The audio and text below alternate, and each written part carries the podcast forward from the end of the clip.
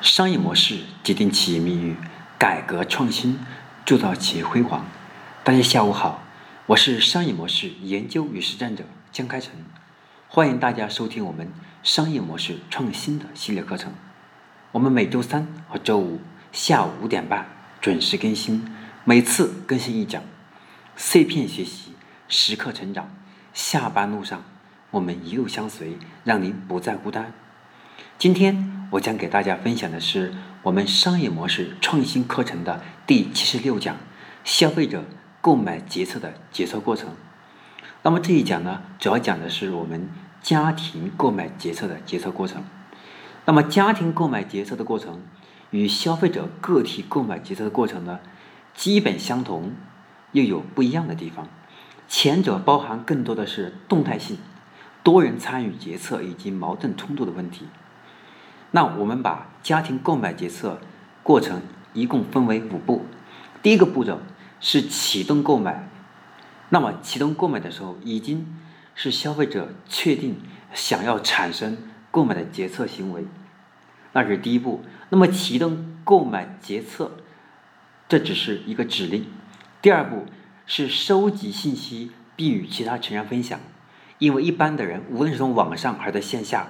如果在线上呢，他会看别人的评价；如果在线下呢，他会跟家人一起来商议。那么这过程中，如果是家人在购买决策的时候，这个时候我们通常是把链接分享给夫妻或者孩子，让他去看一下。这第二个步骤，叫收集信息并与家庭其他成员分享。第三步是评价选择与决策。那么。当家庭成员呢收到我发的链接，或者是一个网址，或者是一个图片，那么他会发表他的评价，然后告诉我他的想法，这是第三步。第四步叫实时购买。那么家庭成员呢一定告诉我他的想法，我有我的想法，最后综合评估我是否要产生购买决策。这个时候呢，往往是一个决定是否购买的这样一个动作，叫实时购买。然后呢，接下来就是冲突管理。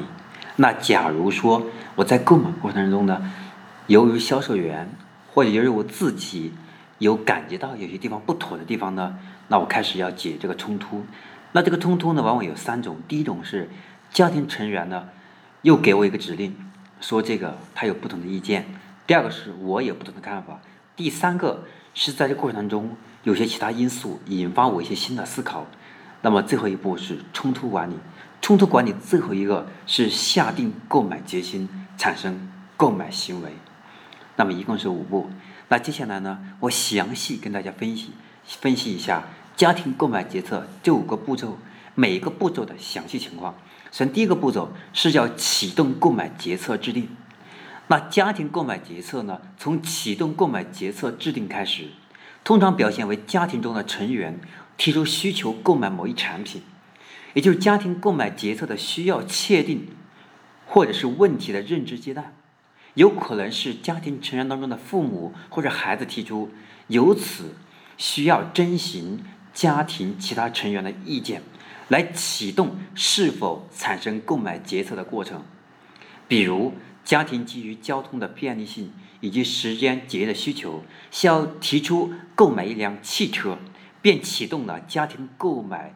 汽车的这个决策过程的这一指令，这是第一个部分啊，第一步。第二步，接下来要收集信息并与其他成员分享。那同消费者购买决策过程一致的是，需要根据所购买产品的复杂性的不同，来收集相关的产品、品牌或其他信息。那么家庭购买过程启动以后，那么其成员就会以不同的方式。来彼此都来收集信息，并在大量收集的信息当中，信息当中分析对比，互相交流意见。好，这是第二步。无论是在京东、淘宝，还是在微信上，家庭成员呢会把链接发过来，彼此或者建一个群，在群里面沟通，彼此发表意见。这是第二步。第三步叫评估选择与决策。在收集相关信息之后呢，家庭成员。会根据信息以及个体的特征来做出评估分析，其中在关于产品属性、品牌信念以及效用分析方面的不同的成员，可能会表现出一致或不一致的观点或看法。有些可以协调，有些难以协调。那么这其中有可能会出现大量的矛盾或者冲突，需要协调解决，最终形成购买决策。比如，家庭在启动的购买汽车的决策指令程序以后，经过信息收集并与其他成员分享，进入选择与抉择阶段的时候，父亲关心的是品牌、配置、油耗的问题，而母亲关心的是安全性、售后服务质量、价格等。那孩子则更关心的是造型、颜色、驾驶的刺激性等，而需要在这个问题上呢，取得绝对的一见，这种意见统一的难度是比较大的，需要在大量成员之间进行有效的协调，有针对性的购买取得决策上的一致性。好，这是第三步，叫购买决策与评估的问题。那么第四个步骤是叫实施购买。家庭决策的意志意见呢，统一之后形成决策，由家庭成员的某一成员去实习、是实际的实地产生购买产品的行为。当然，在家庭购买决策的实施购买的过程当中，也会受到诸多其他的其他人的态度以及意外因素的影响。在家庭购买决策的过程当中，他人的态度会强化或抑制。动摇家庭已经做出的购买决策，他人的是否态度强烈，或者持否定态度，还是持肯定态度，与购买决策的家庭的关系的密切有很大的关系。因此，修改购买意图的可能性也比较大。同样的，如果发生了意外情况，如失业、意外急需、涨价。或收到该产品令人失望的信息，则很有可能调整会或者是改变我们家庭购买的意图。这是第四步。那么第五个步骤是叫冲突管理，结合前面四步：第一步，启动购买决策制定指令；第二步，收集信息并与其他成员分享；第三步呢是评估选择与决策。第四步是实施购买，那么结合我们前面这四步以后，那么第五步就是要化解这个冲突，也就是冲突管理。前面四步与消费者购买决策呢有相似的流程，而最后一步在体现集中决策的重要性问题上，每一次的家庭的决策无法确定每一个家庭成员都十分满意。需要在内部解决不同成员的不同的偏好，并解决相应的冲突。因此，在购在家庭购买决策过程当中呢，不同成员会在不同程度上对决策产生影响。因此，我们这个时候对于汽车销售员、营销人员，需要高度的关注夫妻以及孩子在冲突当中的影响作用。因因为我们每一个家庭成员。他的关注的要点不一样，孩子他关关注的时尚性，那么父亲更加关注是品牌，而母亲更加关心的是他的服务。那这三者呢，如何进行统一化，让三者把不同的观点融合在一个产品上达成一致，最后产生购买付款。